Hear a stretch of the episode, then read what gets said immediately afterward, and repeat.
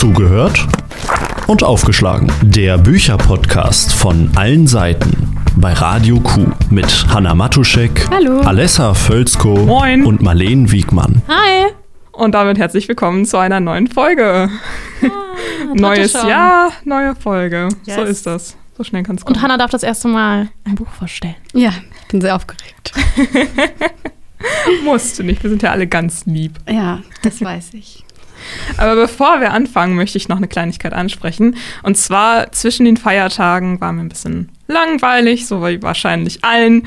Und ich habe mich ein bisschen auf Instagram rumgetrieben und habe so die Bookstagram-Community ein bisschen ausgetestet. Und ich, wir sind einfach so, äh, ich habe Sachen gefunden, wo ich jetzt euch einmal fragen muss, kennt ihr das und was ist das? Also mir wurde so SUB und WTR und CA und Buddy Read so um die Ohren geklatscht und ich hatte da einfach nur so ein riesiges Fragezeichen in meinem Kopf. Könnt ihr damit was anfangen? Meinst du jetzt so als Abkürzung? Ja. So WTR und so, oh Gott. Ja, ich kann mir schon vorstellen, was das ist, aber ich kenne mich da, ich bin auch überhaupt nicht unterwegs glaubst du so auf denn, was Instagram. Also, dass es immer so Abkürzungen sind für irgendwie so Word of the Day und Book of the Week und so ein Kram. Aber Und was, halt, da, was steht für WTR? ja, das habe ich mich gerade auch schon Oder was steht gefragt. für. Also das Ding ist, ich, Wofür ich weiß. WTR? Ich weiß es nicht. Also ich glaube, das Ding ist immer, ich sage in meinem Kopf, sage ich nicht SUB, sondern ich sage immer der Sub. Ich weiß nicht genau, ob das richtig Ja. ist. Ich, aber ich meine, es gibt wahrscheinlich kein richtig oder falsch. Aber auf jeden Fall der Sub steht auf, glaube ich, für Bücher, die man noch lesen will.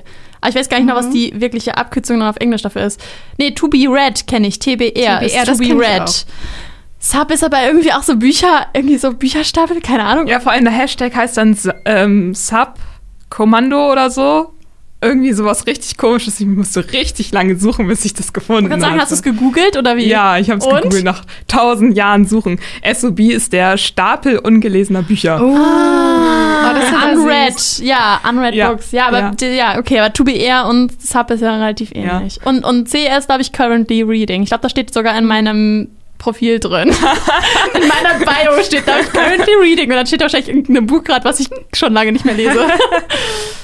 Ja, und WTR ist Want to Read. ah, Hm. want, ah, want to read. Okay, und Buddy Ja. Read ist, glaube ich, wenn zwei Leute zusammen, im Grunde das, was wir immer ein bisschen machen, nur die lesen es, glaube ich, wirklich gleichzeitig und wir lesen meistens die Bücher nicht Ja, gleichzeitig, genau. sondern eher so Ja. nacheinander.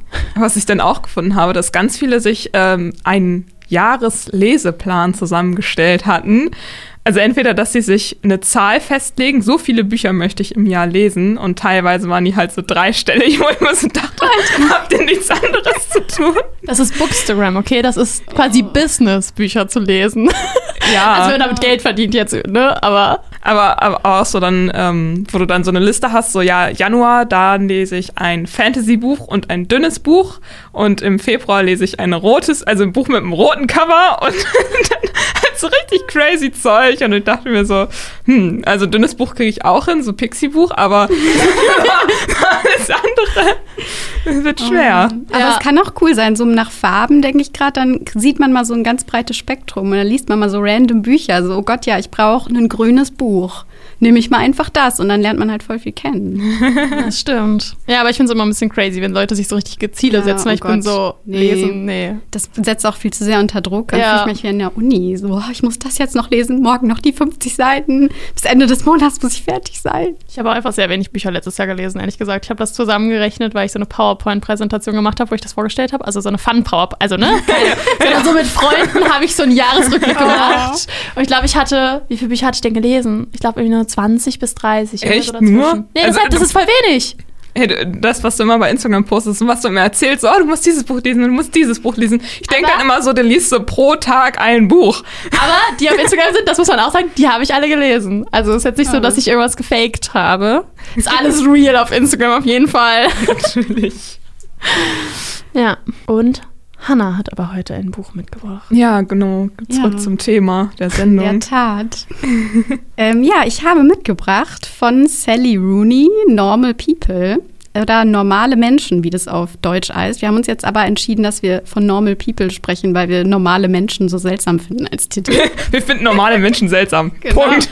Das ist die Das Aussage nämlich auf jeden Fall nicht. Folge. Ja, das habe ich mitgebracht. Und ihr beiden habt es gelesen und ähm, ich bin sehr gespannt, was ihr sagt. Ja, aber man, also welcher Ort du mit diesem Buch verbindest, das wissen wir noch nicht. Mhm. Aber das hören wir jetzt.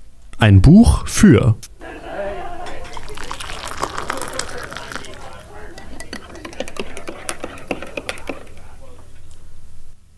Also es hat mich im ersten Moment an mein erstes, an meinen ersten Ton erinnert, das, den, den, den Pinkelton. Aber es war sehr viel smoother bei dir, weil man hat nämlich noch das Umrühren gehört und auf jeden Fall Geräusche im Hintergrund, so Menschen, die reden. Das hat sich eher nach so einem Heißgetränk für mich angefühlt, auf jeden Fall. Ja.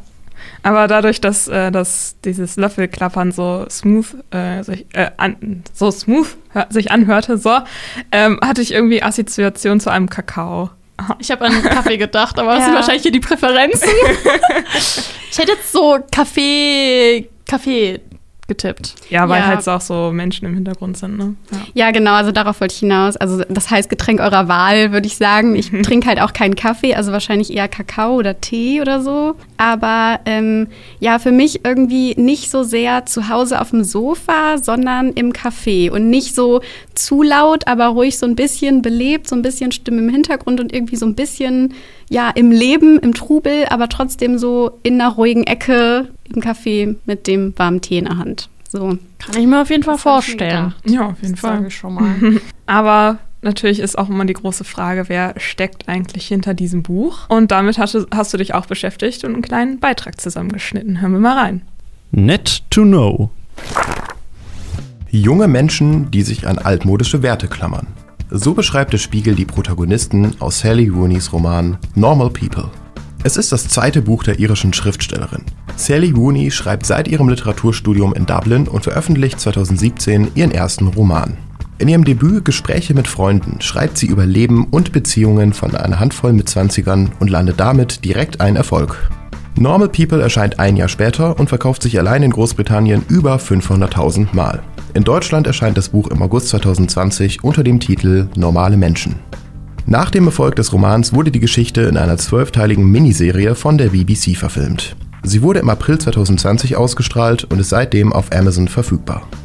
Die Figuren aus Normal People gehen aus einer von Rooneys Kurzgeschichten hervor. Wie die Titel es sagen, geht es in ihren Romanen um Normales, Menschen, Freunde, Gespräche, um Alltägliches. Sie verhandelt Beziehungsprobleme, Familienkonflikte, Selbstfindung und Berufschancen. Normal People begleitet die zwei jungen Menschen Cornell und Marion durch Schulzeit und Studium in Irland. Was der Spiegel einen altmodischen Wert nennt, an den die beiden sich klammern, ist vor allem die Liebe. Mal funktioniert sie, mal funktioniert sie nicht. Für die beiden Hauptfiguren scheint letztendlich alles von ihr abzuhängen. Das war doch mal ein schöner Input. Ja. Das gibt's auch als Serie. Das ist interessant. Ja, das gibt es auch als Serie. Ich habe es selber noch nicht geguckt, muss ich sagen. Also ich habe auch nur das Buch gelesen.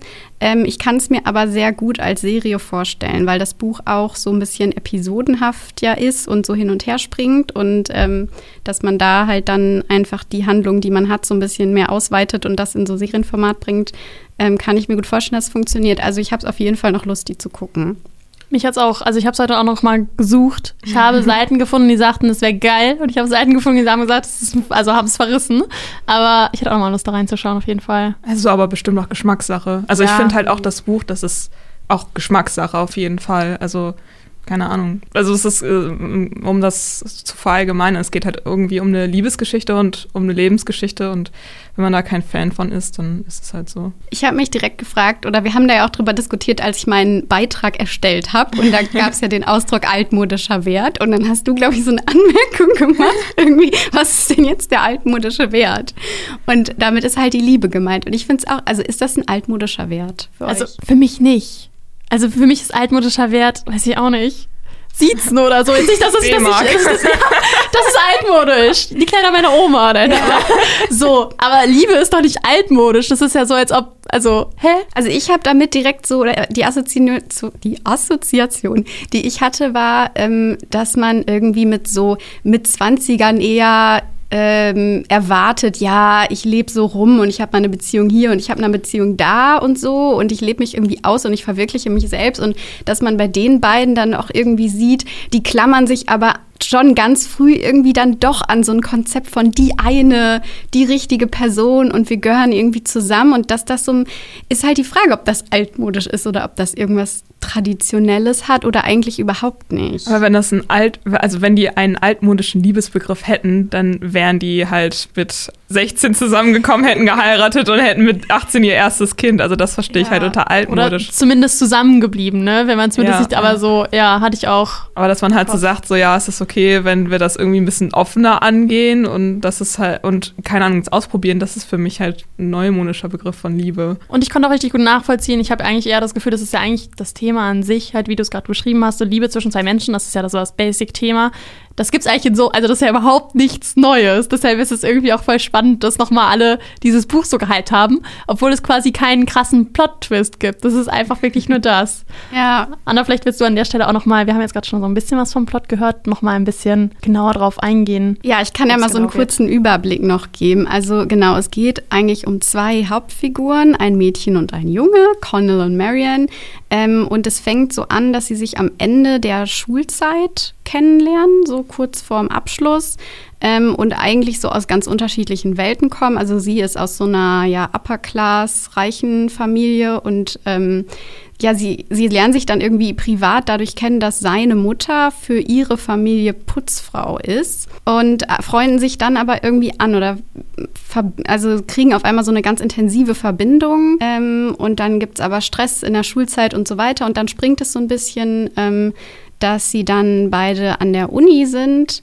Ähm, und da ja dann auch jeweils ihre eigenen Freundeskreise haben und dann wieder zueinander finden und eigentlich ja, es verfolgt die dann so ein bisschen auf ihrem Weg durch das Studium und endet dann aber auch relativ offen noch dann, wo sie so kurz an der Schwelle sind, ins Berufsleben, ins Berufsleben einzutreten. Genau, das ist so grob der Plot, würde ich sagen. Ja, findet ihr, der Hype ist gerechtfertigt? Also ist ja auch gleich das erste Buch von ihr, dieses Gespräche mit Freunden ist ja auch schon so durch die Decke gegangen. Ähm, und dann Normal People ja nochmal, das war ja wirklich überall, also teils auch negativ, aber ja, das ist halt so ein Buch, wo es irgendwie eigentlich nur so klassisch um eine Liebesgeschichte geht. Warum finden das alle so toll? Ich meine, ich fand es auch gut, deswegen liegt es ja auch hier. Aber Wir haben ja auch schon gelernt, du bist eine Was kleine? Romantikerin. Ich Ja. wollte gerade sagen, Hannah, warum ist es denn so toll? Ich erinnere an die letzte Folge. Oh, gibt's da noch eine kleine Liebesgeschichte am Ende? also, hm. Leute, Hannah liest ja auch auf so einer, auf so einer, auf dem Boden im Sonnenschein. Das hatten Ja. wir ja schon ganz am Anfang. Kleine also das ist romantische Herzschläge. ja, Alessa, wie fandst du es denn allgemein? Halb gerechtfertigt?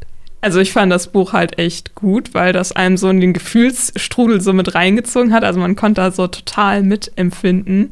Aber dass das so dermaßen gehypt wurde, das konnte ich nicht ganz so nachvollziehen. Ich bin, ich irgendwie, ich bin richtig in so einem Zwiespalt. Ich habe auch noch mal gelesen, was ich dazu mal geschrieben habe, und da steht irgendwie so genau das, so dass ich nicht mehr weiß, was ich sagen soll, weil ich es auch halt irgendwie voll gerne mag. Ich mag an sich auch gerne ihren Schreibstil, aber sie zieht mich irgendwie nicht genug rein, weil sie immer, also wenn wir jetzt schon gerade beim, dann sind wir sehr beim Schreiben, aber sie äh, beschreibt weniger so das Innenleben, also man ist weniger so richtig introspektiv, sondern sie beschreibt halt viel so alltägliche Handlungen, deshalb ja irgendwie auch normale Normal People. Und das andere Buch ist ja auch irgendwie so Gespräche mit Freunden, also irgendwie so das Alltägliche. Und das beschreibt sie halt ultra viel. Und dadurch, also ich mag es gern, wie sie es beschreibt, aber dadurch komme ich nicht so richtig rein, also ich habe überhaupt nicht mitgefiebert mit den beiden, ehrlich gesagt, so ein bisschen, ich hätte viel mehr mitfiebern können und mir fehlt das irgendwie, wenn ich nicht so richtig an so einem Charakter hänge und so bin, oh doch, es muss klappen. Das hatte ich halt bei ihr nicht. Also ich verstehe auf jeden Fall, was du meinst, dass sie nicht so auf Emotionen geht irgendwie. Ne? Sie beschreibt sehr viel, sie gibt auch sehr viel Dialoge wieder. Aber ich fand es irgendwie, also ich fand, sie legt total gut den Finger auf so alltägliche Situationen. Also es ist so ganz genau beschrieben und irgendwie so also obwohl man nicht so in diese Gefühlswelt reingezogen ist, fühlt man sich trotzdem irgendwie so ganz nah dran oder so manche Sachen werden so ausgesprochen, wo man denkt, ja, irgendwie das passt gerade so gut und das, sie fasst das so gut.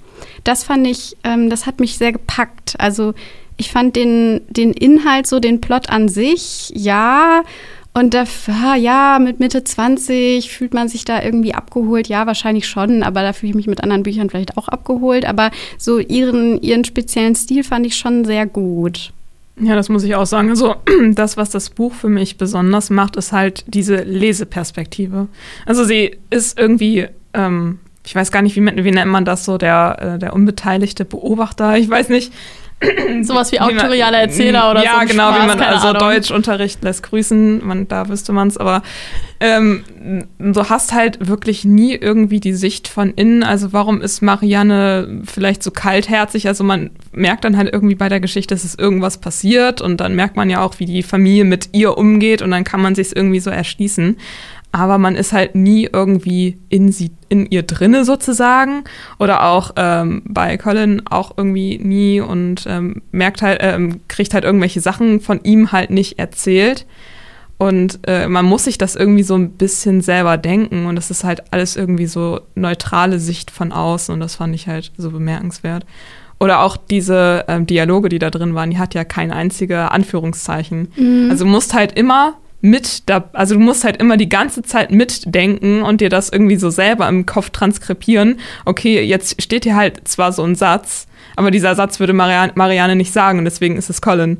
So, also das fand ich halt so, da habe ich gedacht, so wow, das habe ich noch nie gelesen. Ja, habt ihr mit ja. den beiden mitgefiebert trotzdem? Also, weil ich habe es ja jetzt eher weniger. Wart ihr so, ja, love? ich war mehr bei ihm tatsächlich. Okay. Ich fand sie manchmal mhm. so ein bisschen, oder vielleicht konnte ich irgendwie nicht so nah an sie ran, glaube ich, auch wenn sie ein bisschen komplexerer Charakter ist teilweise, aber irgendwie habe ich mit ihm mehr mitgefiebert oder war so in seinem Leben mehr dabei. Ähm, aber er ist ja, ja, auch so ein bisschen Secret-Protagonist, oder? Ja, Sag ich das jetzt falsch, ich auch. oder? Ja, finde ich auch. Also das hätte ich nämlich genauso gesagt. Ich wäre auch eher bei Cornell mit dabei gewesen. So. Ja. Also, also jetzt überlegt, ist es Mädchen liebt Junge oder Junge liebt Mädchen? Dann ist es Junge liebt Mädchen. ja. ja. Ah, genau. Teilweise möchte man aber die beiden auch einfach nur schütteln und sagen so, sprecht euch einmal aus werdet euch klar, was ihr wollt. Entweder seid dann wirklich mit vollem Herz in dieser Beziehung dabei oder geht getränkte Wege, aber macht halt nicht immer dieses äh, mal da, mal so und keine Ahnung was. Das regt mich auf.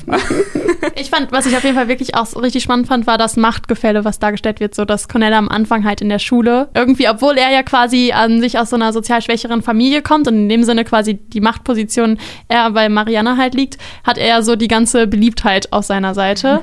Und danach mhm. im College wechselt das ja nochmal total. Das fand ich irgendwie ultra spannend, weil ich sowieso so Beliebtheit, welche Gruppen, welche Menschen sind cool, finde ich voll spannend als Konzept. Und deshalb fand ich es voll spannend, dass sie nochmal thematisiert hat, okay, in der einen Situation ist die eine Person cool und in der anderen Person kann dann auf einmal jemand ganz anders aus verschiedenen anderen Gründen cool und irgendwie, weiß ich auch nicht, angesehen, einfach cool sein. Ja.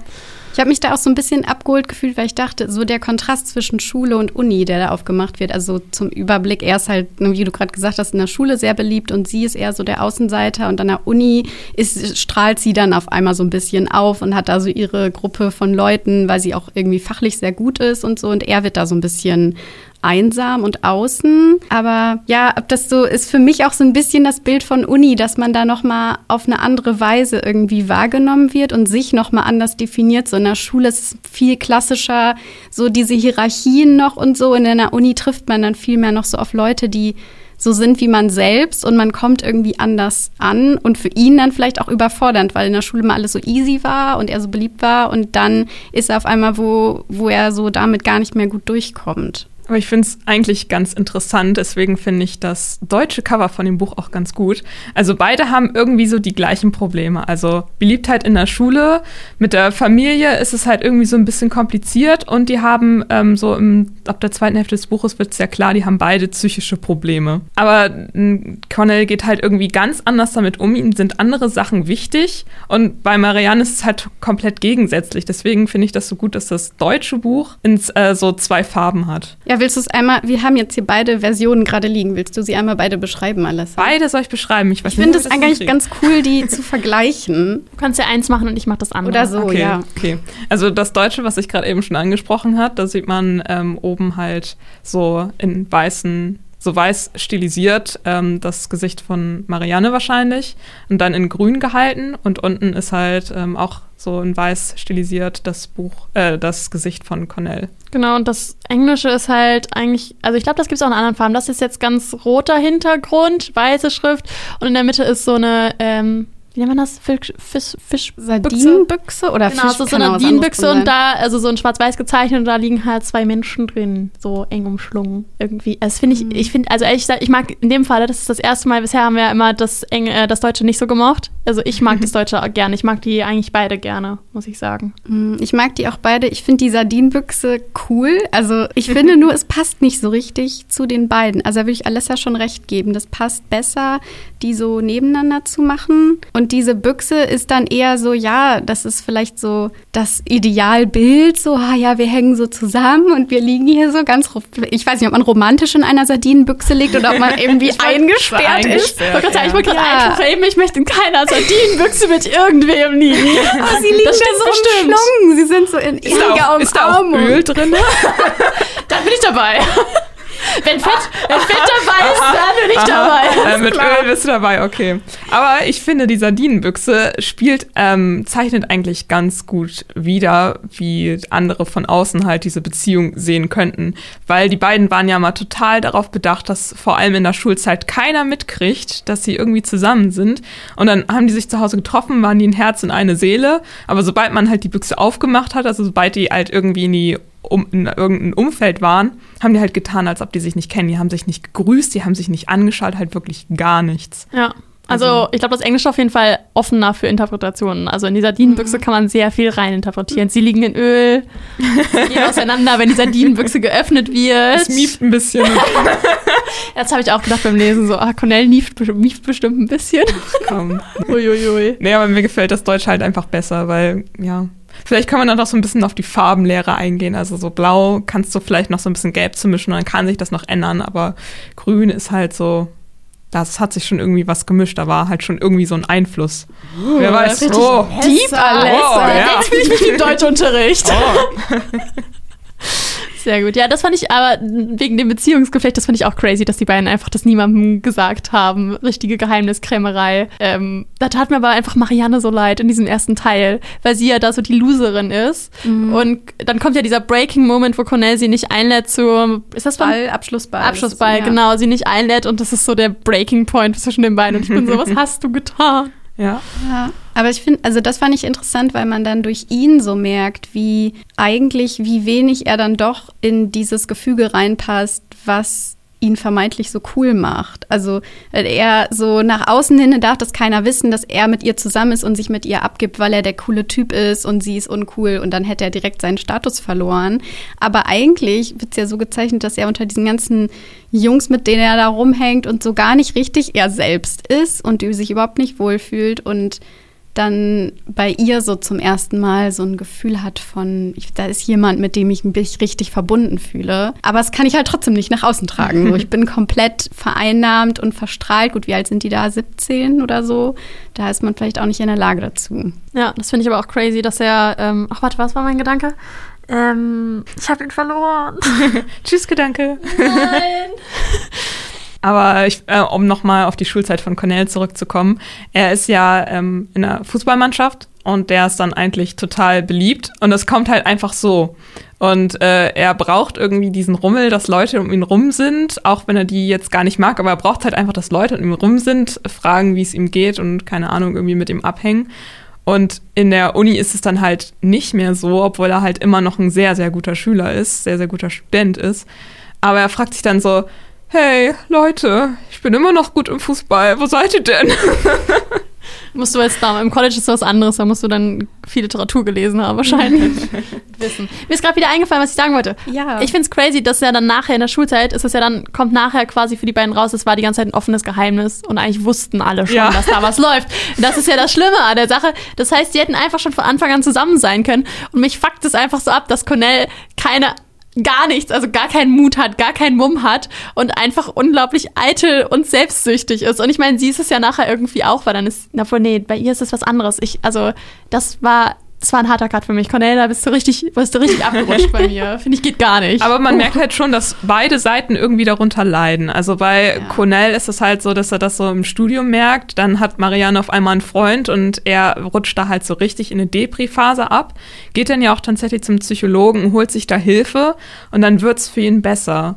Und Marianne ist halt so, die hatte schon in der Schulzeit halt irgendwie einen Knacks oder so. Dann wird es im Studium so ein bisschen besser, aber dann rutscht sie ja wirklich komplett ab. Aber sie lässt sich nicht helfen. Und äh, ich weiß nicht, ob man sagen kann, einer von den beiden hat gewonnen oder hat es richtig gemacht oder nicht.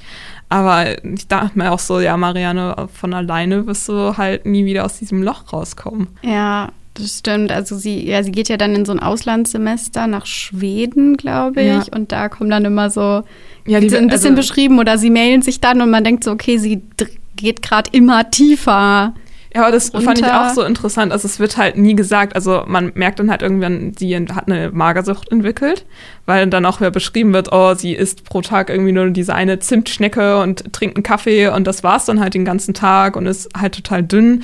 Und dann hat sie halt auch noch diese komische Beziehung, wo sie so BDSM auslebt, das aber total schrecklich findet, aber denkt so, ja, ich habe halt nichts Besseres verdient und deswegen lasse ich mich schlagen. Und ja, das fand ich schon, das hat mich sehr berührt. Ich finde, man merkt generell bei ihr so eine ganz tiefe Kränkung irgendwie. Ja. Ne? Ich mich auch gefragt, wie sehr, also dadurch, dass er sie halt zur Schulzeit schon so behandelt, dass er sagt, ich kann dich nicht öffentlich präsentieren oder so. Es ist mir peinlich, in deiner Nähe zu sein, wenn andere das sehen. Und ein bisschen, man das Gefühl, ja, so dieses Gefühl wirkt halt nach für sie, dass sie sich immer dann so nicht gut genug fühlt und nicht gut genug, also ja, so Aber das kriegt sie halt gewöhnt auch, an diese schlechte Behandlung. Sie wird, kriegt das ja auch ständig gesagt von ihrer ja. Familie. Ja, also, ihre halt, Familie ist ja boah, sowieso schlimm, geschlagen wird und dann blutet sie und äh, die Mutter so, ja, du bist ja selber schuld. Und dachte auch so, wow, krass. Der Bruder ist da doch so abgefahren, oder? Ja, Der da aha. so völlig aha. abdreht einfach. Ich würde da im Gegensatz fand ich immer die, die Mutter von Cornell, war ich immer so, ja. Ich weiß nicht mehr, am Ende war irgendwas, was mich da, was, die brechen ja auch so ein bisschen auseinander, aber gerade am Anfang in dieser Schulzeit, wo sie so ist, wo sie ihm auch nochmal richtig die, die, wie sagt man, die, die Wetten liest? Leviten liest? Leviten, ja. das ist es. Das Sagen, macht sie, das stimmt. Genau, das habe ich richtig, also weil sie hat mir halt aus der Seele gesprochen, weil ich so war, ja, Cornell, das war nicht okay, dass du sie nicht gefragt hast.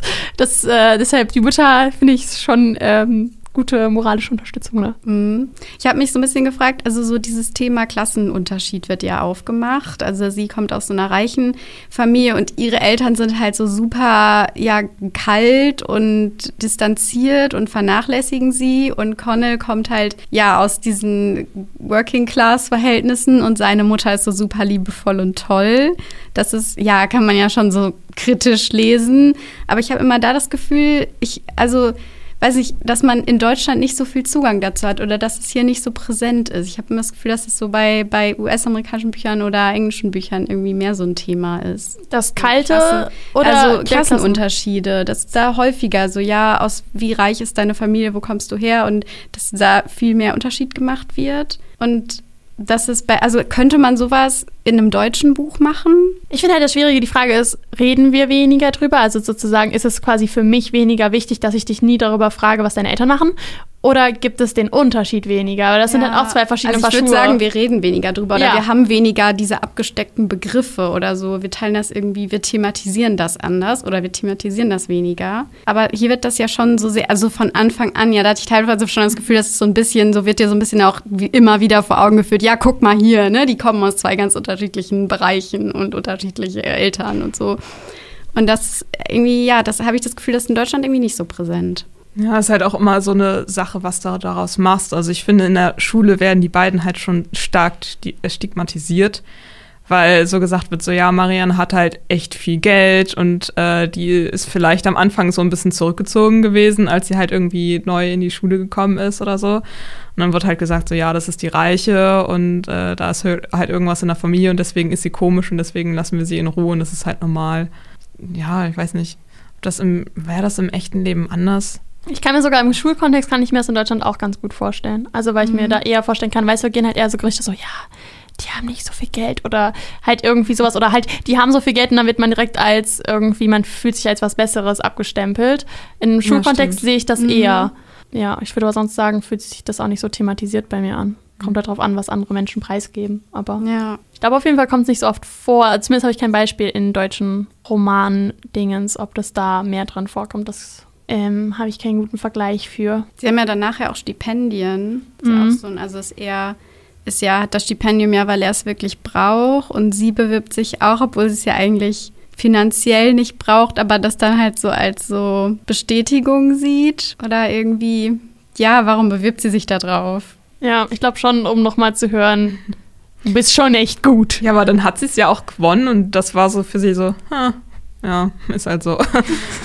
also, ja, keine Ahnung, also Cornell hat sich halt irgendwie ultra drüber gefreut und bei ihr, ihr ist es halt so, ja, Schulterzucken und dann geht es halt weiter. Also ich dachte mir auch so, ja, wenn es dir nichts wert ist, dann mach's halt nicht, ne? Aber vielleicht ist es halt auch irgendwie so ein Vorwurf gewesen für ihre psychische Erkrankung, die sich dann immer mehr gezeigt hat, also dass du halt keine Freude mehr empfindest und sowas. Was glaubt ihr denn? Glaubt ihr denn, also was finden die beiden? Warum können die nicht voneinander lassen, obwohl die ja immer wieder auseinandergehen und dann kommen andere, vor allen Dingen Marie obwohl, nee, hat Cornell auch noch. Vor allem Marianne hat ja viele Freunde und Beziehungen. Cornell und hat doch Spaß. sogar eine recht lange Beziehung Schluss, einmal. stimmt, die, die, genau. die geht über mehrere Jahre und damit ist er ja eigentlich auch total glücklich. Ist auch so ein ganz liebes, Eigentlich. sympathisches. Eigentlich. Ist das nicht so, dass ich hatte das Gefühl die ganze Zeit dabei, dass ich so war, irgendwie ist er aber, also er ist so drin und es ist eigentlich alles voll gut, aber so das Herz jetzt übertrieben gesagt ist halt so nein. Also, ja. Ja, aber was, was, was glaubt ihr, was die so aneinander finden? Warum können die nicht voneinander lassen? Es ist einfach nur so. Ja, das fand ich, also ich finde so, das Buch sagt einem ziemlich gut, so, die gehören irgendwie zusammen. Die sind, die, die kleben aneinander, die können nicht ohne ne- einander oder so, die können keinen anderen Partner haben als einander eigentlich. So, auch wenn es nicht gut funktioniert und so, aber so, woran das genau hängt und warum die sich jetzt so toll finden, das wird gar nicht so sehr thematisiert. Irgendwie ist immer so oder? dieses so einander verstehen, oder? Ja. Also die haben irgendwie beide das Gefühl, dass sie einander irgendwie so grundlegend verstehen, so wie vielleicht keinen anderen Menschen. Aber sonst, Ja, ohne dass man es anspricht, verstehen die sich irgendwie.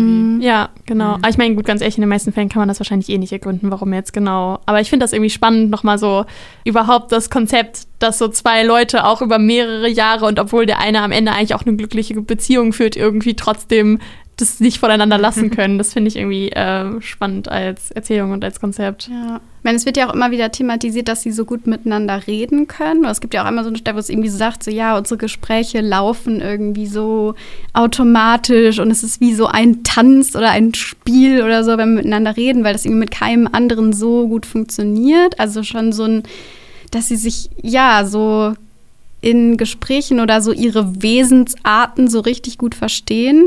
Aber sonst, also so gemeinsame Interessen, ist Eigentlich jetzt nicht, gar nicht nee. so viel. Ne? Also Also die schreiben sich ja auch ultra und lange reden. Mails und so, ja. Und sie studieren das gleiche, oder nicht? Oder nee, nee, die Literatur studieren, also die und- studieren an derselben Universität, aber unterschiedliche Ah. Sachen. Was macht, was macht er denn nochmal? Sie macht doch Literatur, right? er macht Literatur und sie macht so Politik. Ah, okay. Also sie sind schon intellektuell auch so, dass sie gut miteinander sprechen können und da, also sie ist jetzt auch Mhm. der Literatur nicht abgeneigt und so und er andersrum. Aber ich habe manchmal so ein bisschen die beiden Flamenco tanzen sehen. Also das ist halt so, man umspielt sich so die ganze Zeit, aber sie ist halt immer so die Eisprinzessin und oh, nein, jetzt nicht, okay, jetzt wieder doch. Aber hast du das Gefühl, das geht nur von ihr aus? Also ist nur sie die Eisprinzessin und er ist die ganze Zeit so, hier, ich bin hier. ja, eigentlich schon, oder? Ja?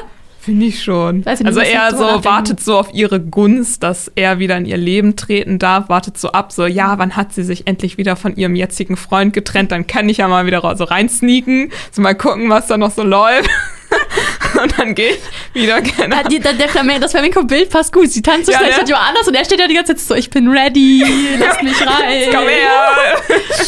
Ja, so ein bisschen. Obwohl sie, also teilweise ist sie ja auch schon sehr abhängig von ihm. So. Oder sie, man, sie findet ihn ja auch schon ziemlich toll. Es ist ja nicht nur so, dass sie sagt, ach ja gut, ich nehme dich, sondern sie ist ja auch. Sie schon, hat aber auch ein Händchen für schlechte Typen, muss man sagen. Ja. Also, und Richtig gutes Talent. Wow, Marianne. Wow. Ja, und Cornell ist halt wirklich so der Einzige, der ehrlich zu ihr ist, der halt äh, wirklich nichts Böses will Mhm. und so, das ist vielleicht so ihr netter Hafen, ihr ähm, ruhiger Hafen, aber dass sie sich den selbst nicht gönnt. Und ich glaube, das liegt auch ein bisschen daran, dass man, also dass sie so kaltherzig ist, dass nicht so richtig rüberkommt, ob sie ihn jetzt braucht oder nicht. Und dann von der Erzählperspektive ist man ja auch eher bei Cornell und dadurch kriegt man bei ihm immer eher mit, ja, er ist in der glücklichen Beziehung, aber eigentlich. Eigentlich. Also wenn der Platz frei wäre, würde ich auch wieder Flamenco mit der Marianne tanzen. Aber ich würde jetzt nicht sagen, dass Marianne kaltherzig ist, ich würde halt eher sagen, dass sie eine verletzte Seele ist. Ja, ja, aber weißt du, was ich meine? Es kommt nicht richtig rüber, ihr, ihr quasi ihr Part oder was sie, was sie sich wünscht daraus. Also man hat halt, Ja, wie du stimmt. sagst, halt eben eher das Gefühl, als ob sie so die, die immer ist, die so sagt, nee, nee, grad nicht. Und er rennt hinterher. Aber sie braucht also so von psychischer Gesundheit her hat man auch irgendwie das Gefühl, dass sie ihn braucht oder dass sie sich halt gegenseitig so gut tun wie sonst kein anderer Mensch, so dass sie sich auch so irgendwie aneinander klammern, weil das so, ja, wir sind auch beide gerade völlig durch den Wind und irgendwie ka- kannst du mich jetzt noch verstehen und irgendwie so ein bisschen aufrecht halten. Und das ist bei ihr noch ein bisschen extremer, finde ich. Auch wenn sie das ihn jetzt nicht so, sie kommuniziert das jetzt nicht, oh, ich brauche dich, aber man hat ja schon das Gefühl, sie dreht auch ziemlich ab und ihr geht es ziemlich schlecht. Oh ja. Und er ist der Einzige, der so ein bisschen an sie rankommt. Aber dann frage ich mich auch, müssen die überhaupt ein Paar sein? Können die nicht einfach auch Aber ich hätte es viel besser gefunden, sein? wenn die halt irgendwie so BFF wären oder so. Aber oh, BFF. Ja, gesagt, das ist witzig, das habe ich schon lange nicht mehr gehört, den Ausdruck. Das ist meine BFF aus der Grundschule. ja. Ja, ich habe echt so gedacht, ja, Le- Leute, eigentlich seid ihr beste Freunde und unterstützt euch da halt gerade in eurer Lebenslage. Hilft euch gegenseitig mal, Jan, wenn du schon nicht zum Psychiater gehst, dann red wenigstens mit ihm. Äh, Das geht auch nicht so weiter. Und Auch schon wie so eine Mama. bitte nicht. Äh, Büchermama, huh. Nein, aber mm, ja, aber das, keine Ahnung, dieser Liebesaspekt, ich weiß es nicht. Ja, irgendwie, also, aber dann andererseits, in anderen Beziehungen kann man sich ja auch nicht vorstellen, oder? Man kann sich, könnte man sich vorstellen, ja, die sind halt beide dann irgendwie glücklich verheiratet und trotzdem noch beste Freunde. Das ist dann so, ja, irgendwie ein anderer Mensch, der dann halt genauso wichtig ist oder wichtiger ist, der passt halt auch nicht so richtig rein. Aber Das ist ja, irgendwie. ob die so als Pärchen, so, ja, sie gehören irgendwie zusammen, aber gehören sie als Pärchen zusammen? Ich habe das Gefühl, das ist immer so ein bisschen die Real Buchrealität oder Film- oder Fiktion-Realität, wo so zwei Leute wirklich nur füreinander bestimmt sind. Ich denke mir so real life. Der Dude ist da mit seiner, mit seiner Freundin zusammen. Ja. Und jetzt selbst, wenn die sich nochmal treffen, wür äh, treffen trennen würden und die wieder aufeinandertreffen, kann es auch einfach sein, dass danach einfach es nicht mehr passt. Also irgendwie, ich weiß auch nicht, für mich ist das immer so ein bisschen die Fiktionswelt, wo so zwei Leute nur die beiden können zusammen sein und sonst passiert gar nichts mehr. Also. Vielleicht ist das dann so der altmodische Wert. Weißt Ja. du, so, das ist dieses, okay, Stimmt, dieses, ja. die eine Person, dieser eine strahlende Stern und nichts anderes geht. Und das du- ist da halt so Realität, obwohl man jetzt sagen würde, ja gut, hm, wahrscheinlich hätten sie sich irgendwie aus den Augen verloren und hätten beide irgendwie eigene Partner gefunden. Wenn es jetzt historisch gewesen wäre, dann wären die schon lange verheiratet und Ja. ja. gewesen. Das wäre vielleicht. Und unglücklich. Oh, ja, so oder so. schon. Die sind doch so oder so unglücklich. Alles ist doch Ja, egal. wenn die, wenn die sagen so, ja, wir müssen jetzt eine Beziehung und eine Ehe führen, Ja, dann nein. wären die, also die Mhm. wären, glaube ich, tot unglücklich gewesen. ja, safe. Aber vielleicht wäre für die beiden Polyamorie gar nicht so schwer, also so schlecht gewesen. Also, dass sie halt sagen so, ja, wir können nicht ohne einander, aber wenn wir die ganze Zeit nur aufeinander hocken, dann ziehen wir uns gegenseitig runter. Und das, ja, dass man sich halt irgendwie noch so einen Backup-Partner sucht. Aber den nennt man dann hoffentlich nicht so, weil das ist nicht so Du bist nett. nur mein Backup-Partner. Okay. nicht so schlimm. Ja, aber sonst hast du recht. Es funktioniert wahrscheinlich besser. Aber ich muss sagen, ich bin, also schön, wenn man so starke Empfindungen für jemanden, ähm, äh, für- für jemanden hat, aber ich beneide die wirklich nicht darum. Würd, würdest du es nicht, you Also ich finde es halt interessant, da so zuzugucken, ne? so was kommt denn jetzt so als nächstes? Schaffen sie es oder schaffen sie es nicht?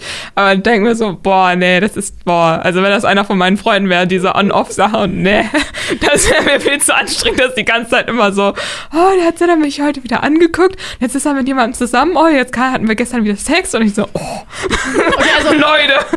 in, in, in meinem Freundeskreis hätte ich das auch nicht gerne. Aber die Frage ist, wärt ihr gerne, also quasi die Star-Crossed Lovers? Es wird ja schon dargestellt, dass es ziemlich toll ist, wenn du so eine Person hast, die dich irgendwie so perfekt versteht. Dann hast du wieder diese andere Seite, wo du dann wieder voll leidest, wenn es Ja. gerade halt nicht läuft. Ja. Ist die Frage, ist es dir das wert? Ja, ich meine, wenn es klappt und man dann glücklich zusammen ist, dann ist es ja gut. Aber offenbar klappt es ja nicht. Hm? Ich würde sagen, Hannah, die Romantikerin spricht. Romantikerin spricht. Oh mein Gott. Oh mein Gott, ja. Ja, die müssten halt einfach mal Regeln aufstellen. So, ja, wenn du dich nicht traust, für unsere Beziehung einzustehen, dann haben wir auch keine Beziehung. Punkt. Ja. So. Das ist, ich habe jetzt das Problem von den beiden gelöst. Wow.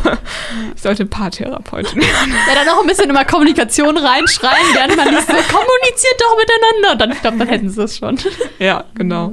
Aber habt ihr das Gefühl, sowas könnte passieren? Also sind das realist? Sind das normale Menschen? Also ist es so, könnte das aus dem Leben gegriffen sein? Mir ist es ein bisschen, habe ich gerade eben schon gesagt, mir ist es ein bisschen zu Star-Crossed Lovers fiktional. Es gibt nur eine Person. Also ich gehe, ich, also so an sich, glaube ich, kann es schon so passieren. Ich mag, also wie du gesagt hast, so dieses Gefühl von nur die beiden können richtig füreinander sein, das ist für mich halt realitätsfern. Also ansonsten kann es schon so passieren, aber das Gefühl, was vermittelt wird, nur die beiden, das ist nicht so ganz. Doch, da muss ich dir aber widersprechen. Also ich kann mir gut vorstellen, dass es halt irgendwann Zing macht und dann findet man die eine Person.